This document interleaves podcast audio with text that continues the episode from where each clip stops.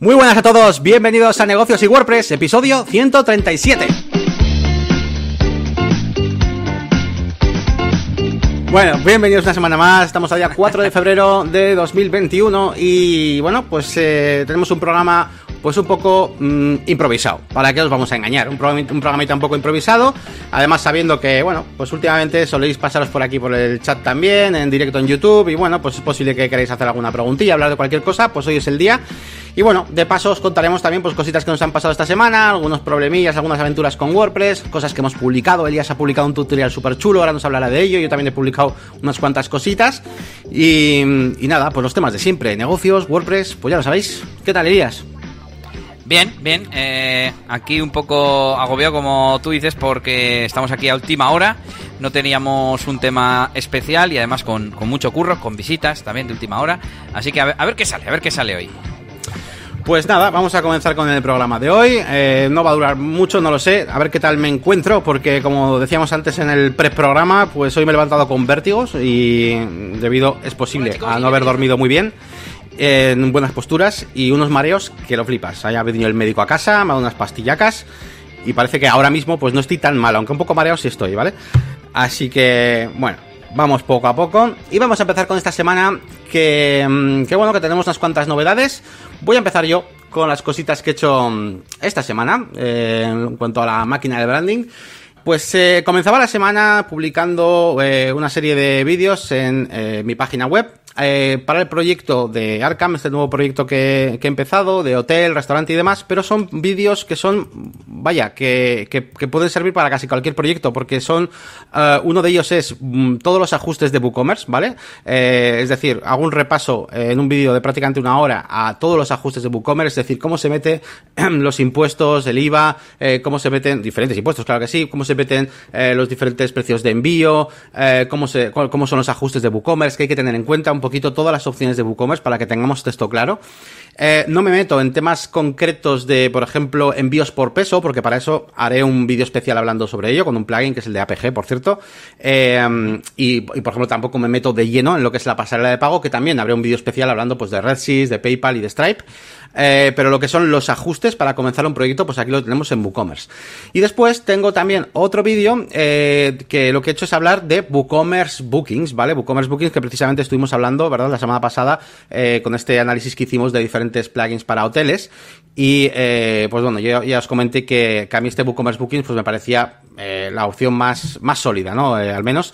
Y, y, nada, lo que hago es un, un, repaso sobre cómo funciona WooCommerce Bookings a la hora de enfocarlo para una web de un hotel. Ojo, ¿vale? Porque hay que hacer unos pequeños ajustes y en concreto utilizo dos add-ons. Uno gratuito, eh, que es Accommodation Plugin, que sirve para que WooCommerce Booking trate las reservas más pues orientado a un hotel. Pues por ejemplo, para reservar por noche, eh, bueno, y para que tengan en cuenta algunas cosillas más, orientado también pues, a las personas, ese tipo de cosas, ¿no? Y luego añado una opción, eh, añado un plugin que es muy bueno, que yo lo utilizo en muchísimas tiendas online, no solo de reservas, ¿vale? Es en general, que se llama Product Add-ons de, de WooCommerce, que lo que hace es que podamos meter a los productos eh, todo tipo de, campos eh, para, pues bueno, pues para añadir un servicio extra, eh, uh -huh. pues para que suban una foto, o sea, todo tipo de campos, ¿vale? Y se añade al producto y puedes asignarle un coste eh, a ese producto, incluso como incluso se combina muy bien con WooCommerce Bookings, después decirle, yo qué sé, le puedo añadir una, un add-on, yo que sé, que sea cama supletoria, por ejemplo, ¿no? A, a una sí. habitación de hotel. Y le puedo decir eh, que cama supletoria se cobre una vez, que se cobre por noche, eh, o sea, está muy bien integrado todo, entonces bueno, lo veo como muy necesario para un hotel. Así que lo hago con esos tres. Y bueno, por cierto, tenéis ambos plugins, WooCommerce Bookings y eh, WooCommerce Product Add-ons en la zona de descargas, ¿vale? De mi página web, de la máquina de branding.com, que ya sabéis que yo ahí suelo poner todo el material, pues un poquito para que hagamos estos cursos. Eh, y bueno, pues eh, lo suelo actualizar. Sí que es verdad que no lo actualizo ahí súper, súper todos los días, ¿vale? Porque tampoco es la parte principal de mi página web, sobre todo es el contenido, pero bueno, ahí tenéis para, para hacer el curso perfectamente. Y, y, no sé, pues muy, muy guay esto, estas dos cosas. Ya los siguientes empezaremos ya con algo de un poco más de diseño. Oye, y, ¿cómo llevas la transición a, a las nuevas tarifas? Bueno, bien, yo de momento pues eh, voy a dejar un poquito de tiempo porque la verdad es que he visto una cosa que me ha parecido maravillosa, que es que mucha gente se ha empezado a suscribir eh, en las últimas semanas. Eh, uh -huh. pues no sé, no sé si ha habido pues casi 20 personas en las últimas dos semanas, que, es, que para mí eso es mucho. Y, y, bueno, he dicho, bueno, pues voy a dejar un poquito más de tiempo y tal. Bueno, que ya, ya tenía pensado dejar un poco más de rango de tiempo, ¿vale? Para este eh, cambio de precios. Y de hecho, alguno me ha comentado, oye, podrías hacer un vídeo en la, en YouTube, eh, incluso hablando un poquito de la, de la zona premium, tal, de precio. Ah. Y lo haré, y lo haré. Pero, pero bueno, pero de momento, de momento voy a mantener este precio un poquito más de, un poquito más de tiempo. de, de, este mes no va a pasar, o sea, de febrero seguramente no pase. Eh, igual hasta aguanto hasta el final de febrero, no sé, ya lo ve. Pero de este mes no va a pasar. Y, y nada, pues eh, de momento todo muy bien. Y muchos suscriptores nuevos, la verdad, muy, muy bien. Y de hecho, mira, he dicho, bueno, pues mira, como agradecimiento, dos vídeos que publico esta semana, que normalmente ya sabéis que pongo, que pongo uno. Además, que estos vídeos, porque también hay muchos memberships pues que igual te ponen tres, cuatro vídeos de un minuto, pues suelo hacer vídeos de 50 minutos, 40 minutos, o sea, son vídeos potentes. Y, y bueno, pues he hecho dos esta semana, pues un poquito, pues mira, tenéis ahí material, material guay. Sí, currados. ¿Y qué más, qué más, qué más tenemos? Bueno, la sección esta que comentamos la semana pasada de problemas con clientes eh, y páginas web y tal, donde hablábamos del misterio de los usuarios de, que desaparecían de WooCommerce. Eh, que a ver por qué pasaba esto, ¿no? Pues ya... ¿Tenemos respuesta? Tenemos respuesta, he publicado la solución y bueno, básicamente eh, aparte de la solución, es un poquito también cómo llegué a ello. todavía no he puesto la, no he cambiado la errata de VP Control.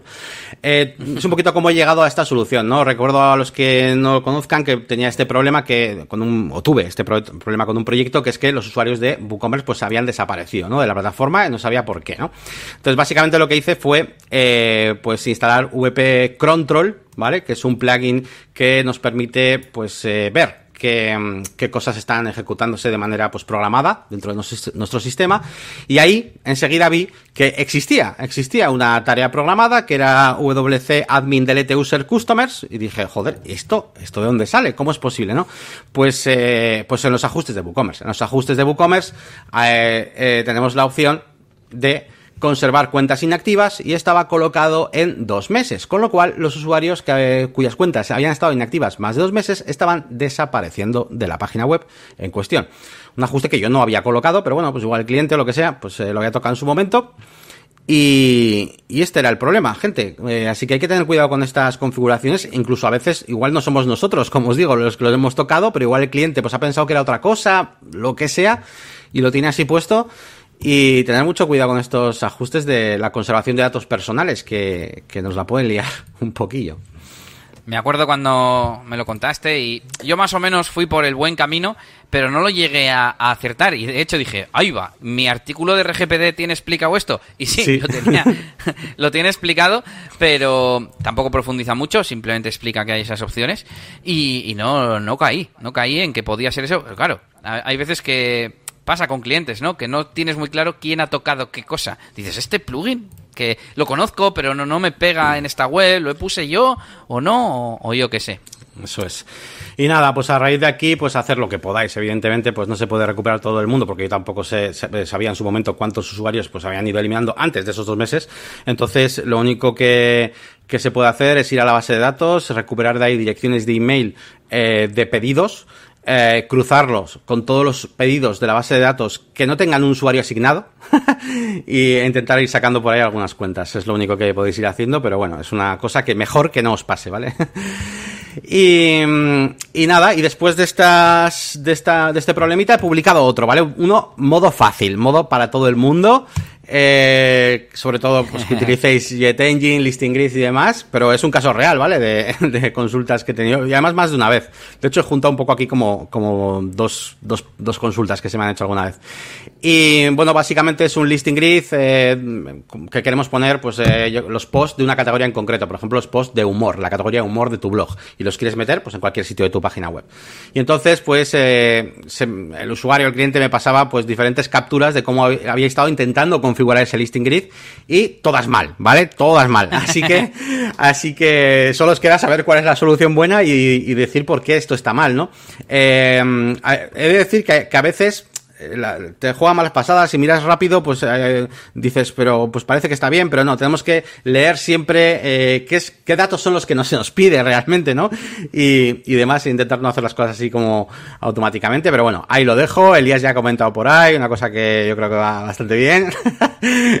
así que bueno, si queréis pasaros por ahí, pues ya sabéis, dentro de siete días pues pondré la solución y como esta ha sido muy fácil, creo que la siguiente os lo voy a complicar bastante más, ¿eh? ya sabes que yo cuando son temas de consultas de WordPress me, mola, me mola. Y, nada, pues eso es un poquito en cuanto a en cuanto a la página web. Y bueno, de hecho, a raíz de toda esta sección del blog, eh, hice un vídeo, hice un vídeo en YouTube hablando de, cómo había creado esta, esta sección, eh, básicamente. Eh, porque, ¿Ah, sí? porque he ah, hecho este de, de, por qué no por qué no uso a veces Jet Engine y básicamente lo que explico es que eh, yo en mi página web puede que lo haya hecho mal ¿eh? en su momento, no lo sé, pero desde luego eh, lo que tengo es un poco lío porque tengo mucha cantidad de entradas en mi página web, porque todos los posts mm, premium son entradas, los posts del blog son entradas, o sea, todos son entradas prácticamente en mi web. Entonces, ¿qué pasa? Que necesito campos diferentes para cada tipo de entrada. Si el vídeo, si la entrada es una zona, un vídeo de la zona premium, quiero que se me active un campo de, de vídeo para meter una URL. Si la entrada es un problema, como estos que estoy exponiendo, quiero que se me active un campo de la solución para ponerlo yo ahí, ¿no?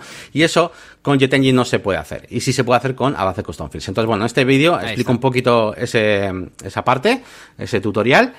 Y, luego de paso ya termino el tutorial pues eh, haciendo algunas cosillas ahí, hackers de, de JetEngine, pues poniendo un botón casi como de un fold para que se despliegue la solución, pero que solo aparezca si no está rellenado, o sea, si, si está rellenado el campo de la solución y un poquito jugando con condiciones dinámicas por darle un poquito de, de salsilla al tutorial.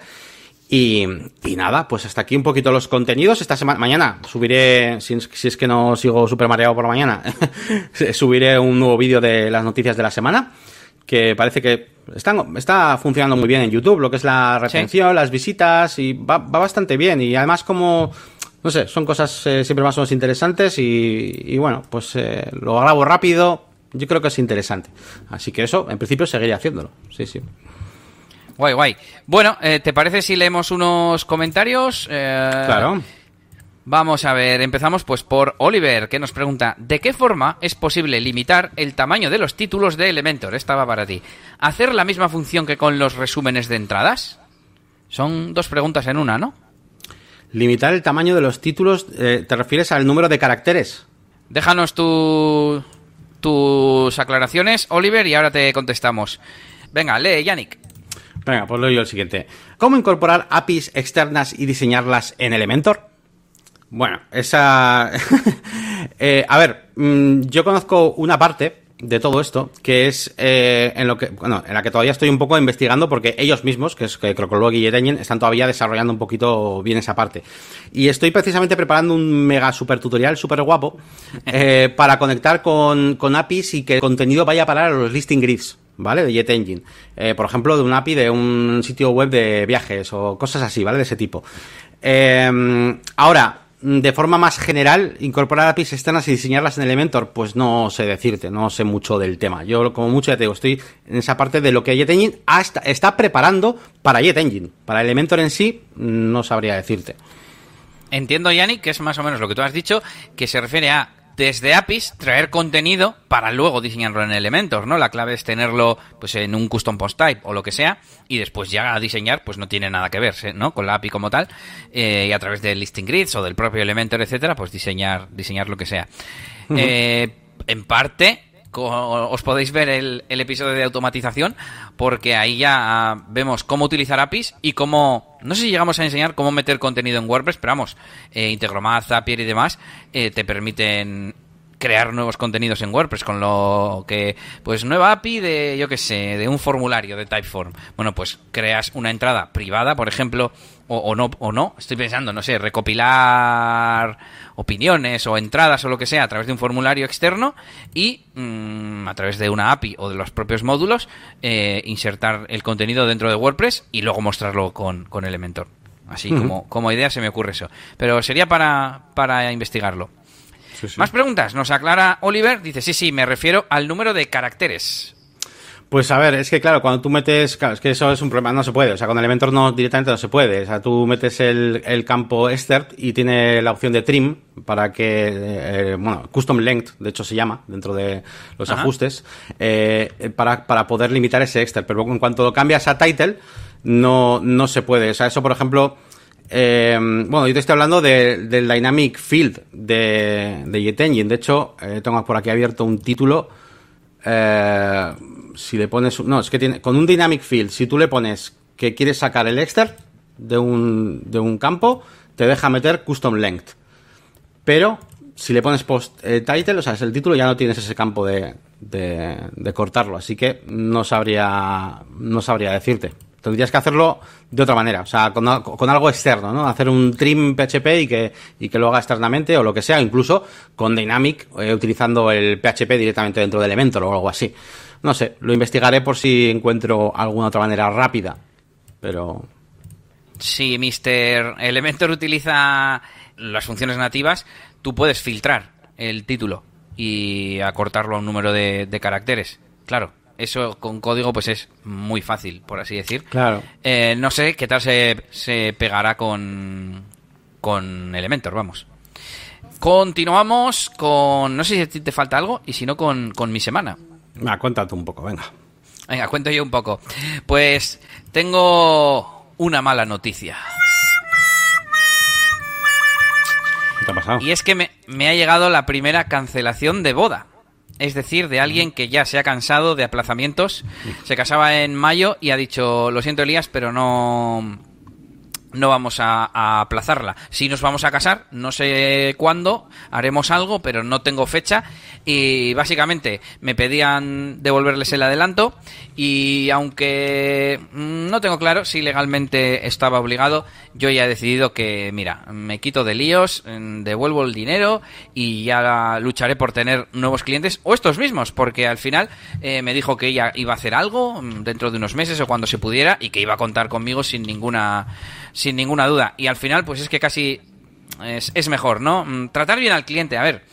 mm, Una cosa es tratar bien al cliente y otra ser tonto. Tampoco vas a ceder ante algo que no es justo. Yo en este caso me lo podía permitir. eh, no tengo problema económico en devolver los adelantos.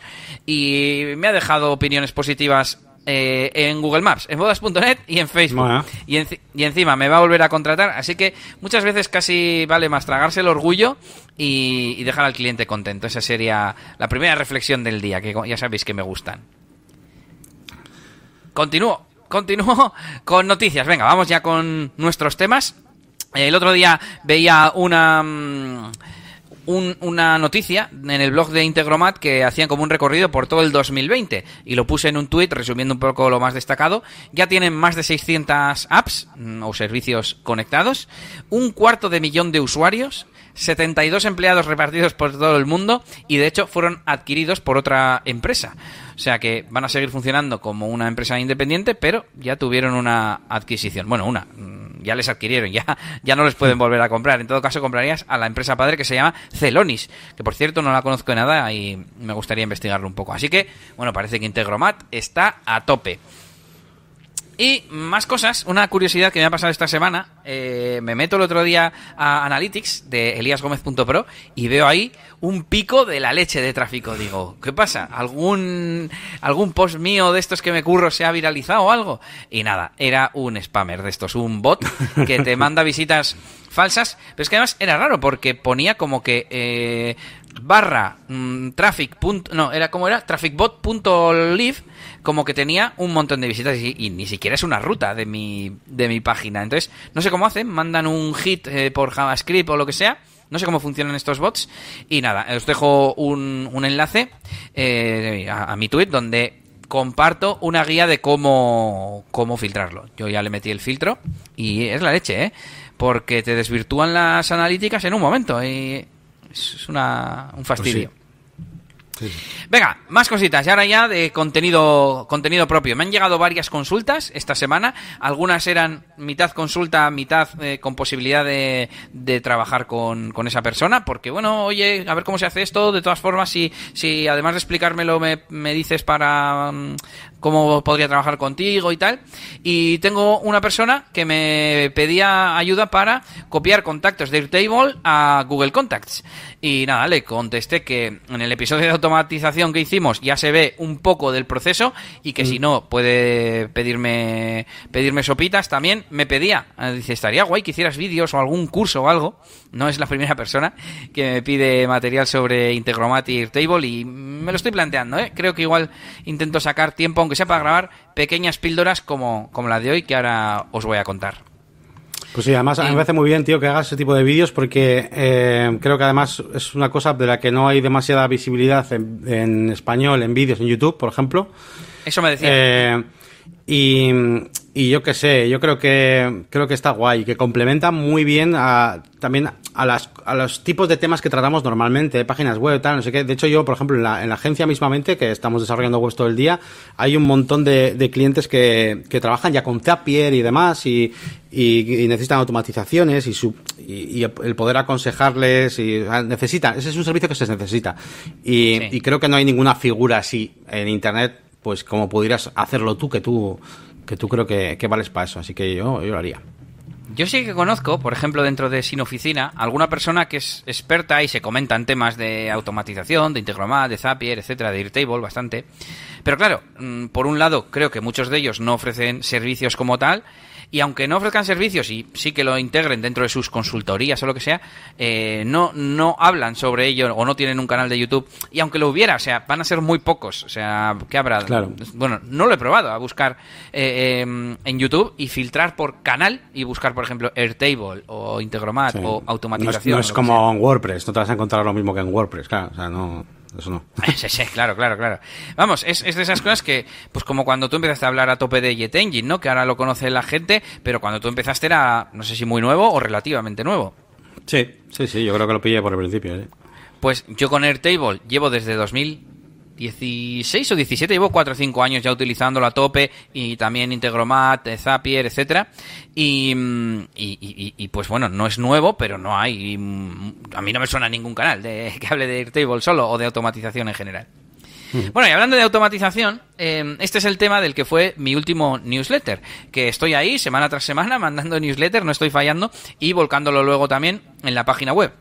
Y precisamente eh, hablé de una cosa que he hecho esta semana, que, ha sido eh, una nueva automatización que, a ver si lo explico fácil y rápido para Yannick, que me copia todas las entradas de tiempo medido con T-Metric, todo el time tracking que hago, me lo pasa a Airtable y me lo vincula con los proyectos que yo ya tengo, con el mismo nombre en Airtable en otra tabla. A esos proyectos les tengo vinculados el número de horas que han comprado, si son de clientes, me refiero. Y entonces hago un sumatorio de todo el tiempo gastado en cada proyecto y una resta de las horas que compraron. Entonces, si compraste 20 y llevas 12, pues te quedan 8. Y tengo una columna que me dice cuánto tiempo le queda a cada cliente por consumir. Como mola. A su vez, a su vez esto me permite un montón de cosas. Uno, eh, estuve a punto, mm, todavía no lo he terminado, pero no lo, lo voy a hacer, eh, de poner una automatización que cada día actualice eh, un campo personalizado en mi servicio de experto WordPress de las horas o los días o las semanas, haciendo los cálculos correspondientes, eh, de cola de espera. Es decir, si con todos los clientes tengo 50 horas pendientes de trabajo y trabajo en clientes 4 horas al día, pues quedan eh, 12 días laborables. Y poner ahí cuando van a contratar, eh, aviso, la cola de espera es de 3 semanas, por ejemplo, ¿no? Mola. Y todo Oye, eso ¿cómo- en automático. ¿Cómo, ¿Cómo has conectado, o sea, cómo le has dicho al, a ese bloque de horas de T-Metric a qué proyecto pertenece? O sea, ¿cómo, cómo, los, cómo hundes las dos cosas por proyecto? Pues siempre que vas a darle a medir, yo en mi caso en, en ClickUp, pero bueno, se vincula con Todoist y con un montón de gestores de tareas, eh, teniendo la extensión de T-Metric instalada, te aparece un botoncito. Y al darle, te coge automáticamente, mm, el, cuan- cuando, es la primera vez que le das esa tarea y ese proyecto no existe, dice, ah, que estás en el proyecto X. Y entonces te sale un pop-up y te dice, vale, la tarea de hacer logotipo pertenece al, proyecto negocios y WordPress. Y ya se queda vinculado. Claro, el negocio se tiene que llamar igual. En, luego en el se llama, eso, eso lo quería saber. O sea, se llaman igual lo que es el proyecto. De hecho, si, yo, si ese proyecto no existiera, lo crearía con ese nombre. O, yo me adaptaría y pondría, eh, ah, vale, pues renombro el de Airtable eh, y vinculo las entradas manualmente si es que hubiera algún desajuste. Pero normalmente los llamo con el nombre que tienen las cosas. Normalmente el nombre de, si son webs de clientes, el nombre de la web del cliente, ¿no? Pues stringyard.com, que estoy viendo aquí en mi navegador, pues ese sería, sería el nombre. Muy bien. Y me permite más cosas. Eh, que, falta esto, Yannick. Me permite eh, recibir yo alertas eh, cuando se están acabando las horas de un cliente, para ofrecerle que compre un nuevo paquete, por ejemplo. Cosa que ya hace Temetric, pero en el plan de pago. Tú le dices a Temetric, este cliente tiene 30 em, horas y cuando lleva, le puedes decir un porcentaje, el 80%, te llega un correo. Pero al cliente no. Y eso yo sí lo puedo automatizar. Con si lo hago manualmente. Y es más, en, en si lo diré, en, en Temetric, cada vez que te compras un nuevo paquete tienes que ir y actualizar el total. Sin embargo, como yo mm, ya siempre que me compran horas mm, llega a mi Airtable, es automático, porque yo ya lo tengo conectado. Es una pasada. Sí, sí, hay que tener cuidado eh, con todas las cosas que automatizas, que al final tú enteras de la mitad de las cosas a veces. es una, exageración, pero va a llegar el día que de repente tengas un cliente y, le hagas algo y no te hayas enterado. O sea, si hayas ganado dinero. y le hayas hecho el trabajo, ¿eh? Y todo. Pues mira, como, como curiosidad, te cuento que las, ya lo he contado aquí alguna vez, las consultas que yo tengo en mi web son con Advanced Custom Fields, con estos formularios que se pueden hacer. Y claro, eso no manda emails. Entonces yo lo que hago es que me guarda en un custom post type de consultas eh, el post y una automatización me, crea la tarea para contestar a esa consulta y me crea el borrador. Y yo de repente me encuentro con borradores para contestar en el correo. o, de repente una tarea, pero ya una tarea que pone contestar esta consulta, ¿sabes? En el ClickUp. Y es como, si no me había llegado, claro, es que no me hace falta recibir un email con la consulta. Lo que tengo que hacer es contestarla y que esté ahí el texto que ha escrito la persona. Y no sé si me queda algo más de esta semana. Esto así. Ah, bueno, sí, sí. Decía esto. Esto. Que cada vez. Básicamente decía en el, en el post, ¿no? Y en el newsletter. Que cada vez se me ocurren más cosas y, es un nivel más avanzado, ¿no? O sea, poder saber las, el plazo de tiempo que tiene de la lista de espera, digamos, por, en base al tiempo real que yo estoy, estoy dedicando a los clientes. Y, por cierto, que se está apuntando últimamente gente a mi newsletter, así como he notado un, un, crecimiento. Así que ya sabéis, los que estáis por ahí escuchando, apuntaros en eliasgomez.pro eh, barra newsletter o en cualquier artículo del blog, os sale a la derecha. Y también, sí, sí, no, en este caso no, no se apuntó al newsletter de ninguna otra forma. Y nos vamos con lo último, y es que eh, decía Guido en, en, uno de los vídeos que subimos eh, extraídos de estos directos eh, que a ver cómo se podía hacer lo de las estrellas que tú hacías con Elementor, pero por código.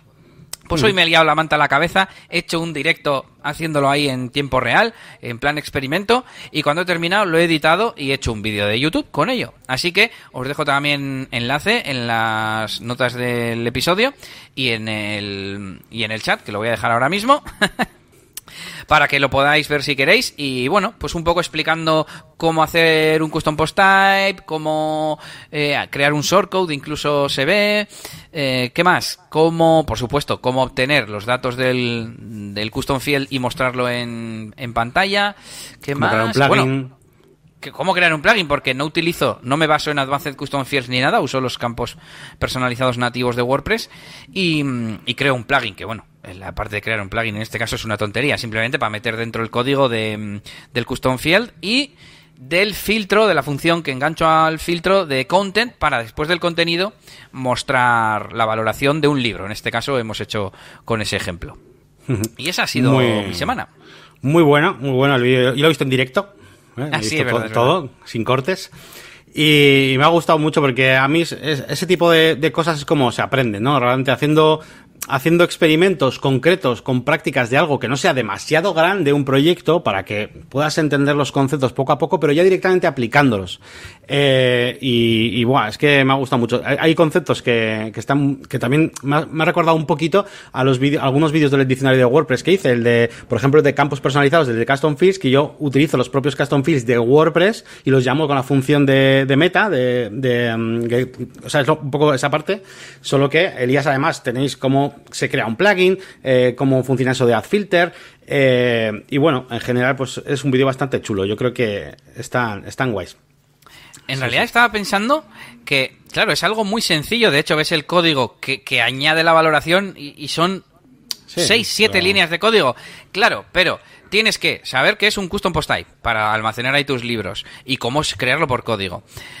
Tienes que saber que WordPress tiene campos personalizados y que puedes acceder a ellos sin crear un Advanced Custom Field ni, ni, ni, ni- instalar ningún plugin ni historias. Tienes que saber lo que es un filtro y que existe el filtro para modificar el contenido. Y poco más. Ya con eso ya estaría. Pero bueno, que son tres conceptos básicos que teniéndolos luego es muy fácil. De hecho, se entienden muchas cosas de WordPress sabiendo cómo guarda las cosas en la base de datos, porque al final los custom fields que para que se entienda de cara al usuario, vamos a decir, eh, pues se entiende mejor campos personalizados, pero no deja de ser la meta información, la información adicional al post. Y qué casualidad que se guarda en la tabla que se llama eh, post meta. Se llama post meta. ¿Y eh, cómo se obtiene el- eh, un campo personalizado? Get post meta. Oh, ¡pum! ¡Qué difícil, eh! Y bueno, en realidad, luego eso es mostrarlo con un eco o con un, en, en mi caso, con un for, porque eran varias estrellas lo que íbamos a mostrar. Y ya está, ¿no? Mm, Entonces, no sé, me parece súper importante ir a los básicos, como tú mismo dices a veces. Bueno, tenemos más mensajitos por aquí. Dice Samuel, no te lo tienes que plantear, Elías, tienes que hacerlo, jejeje, porque seguro que lo peta, porque ese tipo de contenido no abunda en YouTube. Em, voy a. Bueno, me voy a esperar a los comentarios de Daniel y ahora os pregunto una cosa. Daniel dice: Uf, Elías, brutal, no entendí nada, pero lo quiero. Me quedé a media, pero buenísimo.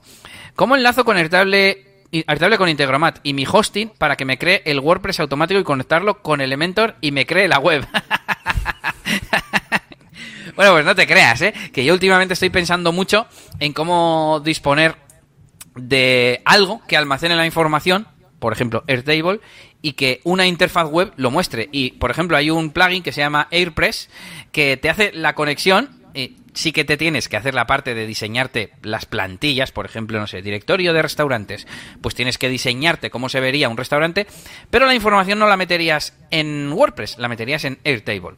Y bueno, no es exactamente eso, pero bueno, la verdad es que, que molaría. Y bueno, eh, de lo que he comentado, de, de los proyectos, lo voy a resumir muy sencillo. Yo tengo una lista de proyectos en Airtable y tengo dos automatizaciones. Una, que cada vez que me compran paquetes, se me crea en otra tabla que se llama, bueno, compras lo voy a llamar, se llama compras y se vincula con un proyecto en concreto. Entonces ya tengo cuántas horas ha comprado esa persona, porque uno de los campos que tiene Airtable lo que hace es un sumatorio. Dice, ah, vale, todas las compras que pertenecen a este proyecto, ¿cuánto suman sus horas? 80, 80, 30, 30, lo que sea.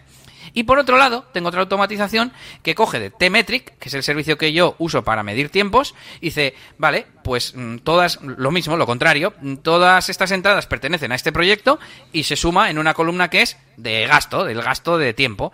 Y luego hago la resta. Tiene 80 y ha gastado 53, pues le quedan 27 si no he restado mal. Y básicamente es eso. Claro, hay que tener las tablas bien estructuradas, hacer las automatizaciones y eso, y eso tiene su, su cosa.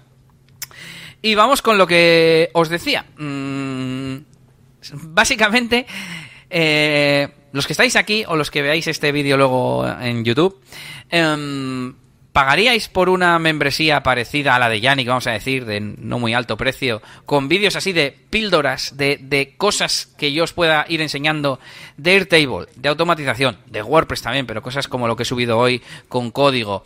Eh, a mí me gusta además explicar eso, el por qué las cosas funcionan como funcionan. Eh, no son, que Yannick también lo hace, pero bueno, que no son simplemente, pues esto, pinchas aquí, aquí, aquí, me vas siguiendo los pasos y ya está. No, hombre, pero lo suyo es que lo entiendas, ¿no? No simplemente que te apuntes unos pasos, porque si no, luego no vas a entender por qué lo estás haciendo y cuando eso cambie, no vas a saber adaptarte. Entonces, bueno, pues dejo aquí la preguntilla bomba, a ver qué, opináis. Bueno, y ya la super pregunta, ¿y cuánto pagaríais, no? John Walter, hola para ustedes que ya son profesionales. ¿Cuáles son las mejores estrategias para conseguir tus primeros clientes para vender desarrollo web? Yo creo que este tema lo hemos tocado en varias ocasiones e incluso tenemos un episodio especial eh, hablando de esto, de, mm, de cómo conseguir clientes. Sí, pero bueno, a día de hoy sí que es verdad que eso eh, ha cambiado desde que empezamos tú y yo a hacer las primeras webs y ese episodio sí que resume muy bien las cosas que hemos aprendido y cómo lo haríamos hoy en día. Eh, que quizás no decimos así cuando empezamos tú y yo nuestro estudio. Y te recomendamos que lo veas, que veas ese episodio de, cómo vender páginas web, pero el resumen sobre todo es que te prepares un buen contenido, eh, o sea, un buen, buen portfolio y sobre todo que sepas especializarte, que sepas especializarte y diferenciarte de los demás. Especializarte en WordPress, en tiendas online, en páginas web para peluquerías, en páginas web para abogados, en lo que sea. Y, y métete en esos eh, nichos, es un poquito la mejor forma de ir consiguiendo eh, clientes, ¿vale? Porque es más fácil eh, pues pasar de un cliente a otro dentro de, la, de una misma temática que, que, abrirse demasiado, ¿no? Y a nosotros, por ejemplo, nos pasó un poco que hacíamos de todo, logotipos, webs, no sé qué, eran demasiadas cosas, e intentamos atacar a demasiados eh, sectores y entonces se ralentiza todo un poco. Pero bueno, es un resumen muy pequeñito de todo lo que te puedes encontrar en el episodio que hicimos, pero bueno, por comentarte algo. Sí, os dejo en el chat el enlace de cómo captar clientes. Episodio 16, cómo conseguir clientes. Ahí está, ahí lo tenéis. Y me lo voy a apuntar para, para dejarlo también en las notas del episodio. Listo. Venga, eh, lee tú el de Daniel, porfa. Yannick Elías, quiero pagar una asesoría de ustedes. Me gustaría que fuese con los dos, porque me gustaría que cuando termine mi web la revisen y la destruyan, me digan todo lo negativo. Pues oye, pues eh, nosotros encantados, incluso si lo quieres hacer eh, gratis y en público, pues mira, nos lo pasas aquí, un día hacemos un vídeo hablando de eso. Eh, como tú quieras. O si quieres pagarnos una asesoría y hacerlo en privado, pues como tú quieras. pero bueno, es un, las cosas. Es un, es un contenido interesante. Yo a veces me lo he planteado, pero no sé, me, siempre tengo algo que contar. Es que siempre tengo alguna lección que, o algún tutorial, alguna cosa que enseñaros, y nunca me he lanzado a hacer eso de analizando webs, que hace mucha gente, ¿no? Eh, pero es muy interesante, es muy, es muy chulo. De hecho, el otro día estuve, bueno, llevo unas cuantas, estuve viendo las de Fernando Tellado, también, que está muy bien, y estuve por ahí también. Y es interesante. Un día, no sé, igual, igual hago alguna. Si me pasáis alguna página web, yo, yo la, la reviso. Pero vamos. Yo he hecho alguna, ¿eh? Problema. En mi canal de YouTube tengo, tengo alguna y estaba pensando en, así lo hacemos, que tienen un servicio así. De hecho, es por defecto, se hace en el podcast y lo ponen en... Fíjate, por defecto lo ponen para los premium, para los clientes que ya pagan.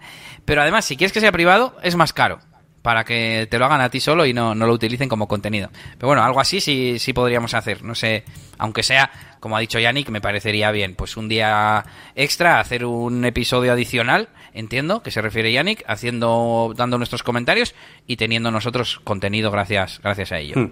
Sí, además Elías suele tener una visión pues muy igual más, más técnica y tal, y yo suelo enfocarme mucho también en, en cuáles son el objetivo de esta página web, si realmente el usuario va, a saber llegar a la sección que hace que, que vendas, ¿no? Desde esa página web, un poquito más el tema de branding, y creo que los dos podríamos hacer un buen combo analizando, ¿no? Eh, dando diferentes puntos de vista de, y, y, y todo que, que, sume, ¿no? Así que mm. estaría guay, sí, la verdad que... Dice Daniel que todos me dicen lo bueno, pero quiero saber lo que tiene mal. Pues sí, suele pasar. Si, eso es, si preguntas a un profesional que no tiene lazos contigo y que encima le vas a pagar, te va a decir la verdad y lo que está, lo que está mal. El problema es cuando preguntamos a, por un lado, más o menos conocidos o gente cercana, y por otro lado, que no tiene conocimientos para ser crítico, ¿no? Dice por aquí, Íñigo nos dice, Aupa, estoy trabajando en una tienda online de ropa y me preocupan mucho los envíos y las devoluciones. Es, un sector ya de por sí difícil y encima el volumen de devoluciones es muy alto. Cuando un cliente hace un pedido de dos o más productos y quiere cancelar o cambiar uno de ellos, no veo ninguna opción en WooCommerce para hacerlo. Vale, solo me deja cancelar el pedido entero, con lo que eh, se me descuadraría el stock y la contabilidad. Mm. Aquí yo no controlo tanto porque sí que he montado tiendas, de hecho la tienda de mi mujer, que algún día tiene que volver a contaros novedades, eh, pero claro, son productos que no, no, se devuelven, son de bajo coste y no, no se devuelven. ¿Tú conoces alguna forma de gestionar esto, Yannick? Sí, pero no me acuerdo ahora el nombre del plugin. eh, lo, lo, hice con nada. O sea, con WooCommerce por defecto no puedes hacer eso. Eh, incluso te diría que ni siquiera con la pas las, algunas pasarelas de pago puedes hasta hacer la devolución parcial de algo. Eh, por eso yo siempre recomiendo utilizar la pasarela, por ejemplo, de Redsys de José Conti, que es la que más cosas diferentes permite hacer en masa, incluso en concreto. Pero el tema de los de devoluciones de trozos, por así decirlo, de, de un pedido, lo tengo que mirar. Lo tengo que mirar y lo puedo poner, dejar aquí en los comentarios, bueno, el artículo, que leches, en el artículo de negocios y WordPress que, haga, que publiquemos mañana, de, de, este episodio de hoy, pues puedo dejar por ahí el, el plugin, así lo busco. Porque lo hemos usado en la agencia, en alguna página web, y no me acuerdo ahora mismo. O sea, que no me pero existe, ¿no? Un plugin que te permite hacer algo así. Sí, sí. Venga, leo los últimos así más rápido. Venga. John, John Walter, eh, los vídeos con proyectos prácticos como los de Yannick son los mejores y de calidad. Gracias. Samuel, con Stripe se puede devolver sin problema los importes que quieras. Dice luego, eso sí, se llevan su mordidita. Ah, no, solo dice Íñigo. Eh, sí, eh, la devolución de dinero no, no hay problema. Es la el reflejar en WooCommerce la devolución del producto. Del producto, el que ese sí. producto eh, te lo van a mm, traer de vuelta y ¿qué tienes que hacer? Ajustar manualmente el stock, pero se queda en el pedido como que sí lo vendiste. O sea, claro, si yo compro una sudadera, un pantalón y una camiseta y devuelvo solo la camiseta, la tienda tiene que decir, ah, pues camiseta me la han devuelto. Solo es que, camiseta. Por apuntar una cosita extra más, es que sabes por qué no me pasa tantas veces ese problema, porque normalmente suelo trabajar con plugins tipo Seur, que tienen ya su propio módulo para gestionar esas pequeñas cositas de devoluciones. Incluso te crean la etiqueta que tienes que llevar el repartidor cuando vaya a buscar la prenda para devolver la devolución y todo ese rollo. Entonces eso lo hace como el plugin de Seur. Pero aún así creo que hay otro como general, que no me acuerdo el nombre, y a ver si lo, os lo pongo mañana. Pero normalmente eso, los plugins, ya te digo, Seur, etcétera, MRV, los que sea, suelen tener opciones para gestionar eso. Vale. Eh, Daniel Gaeta, cuídate, Yannick. Gracias por hacer el esfuerzo de estar. Íñigo, pues muchas gracias. No encuentro ninguno que gestione así las devoluciones. Lo miraremos. Eh, Yannick, yo estoy montando mi agencia. Podemos hacer intercambio para lo de las redes. Eh, Íñigo, para las devoluciones parciales de los pagos, sí que, por ejemplo, Stripe lo hace correctamente. Ahí está. Y Daniel dice, sí, perdón, no la he usado mucho.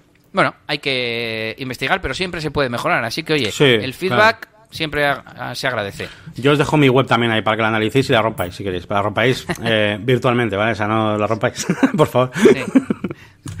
Em, pues yo creo que hasta aquí podemos estar. Eh, esperamos que os haya servido al menos este episodio diferente de preguntas y respuestas. Y nada, que nos vemos la semana que viene. No sabemos con qué, pero algo os traeremos. Así que saluditos y recordar visitar nuestras páginas web, la branding.com, eliasgomez.pro donde podréis tener el acceso a la membresía de Yannick para un montón de vídeos de formación de WordPress, de branding, incluso de Blender, y, en mi web pues, para contratar mis servicios o hacerme consultas o apuntaros al newsletter. Y como no, el podcast negocioswp.es. Ahí podéis comentar, suscribiros o lo que queráis. Pues ahora sí que sí. Agur, agur a todos. Hasta la semana que viene. Gracias.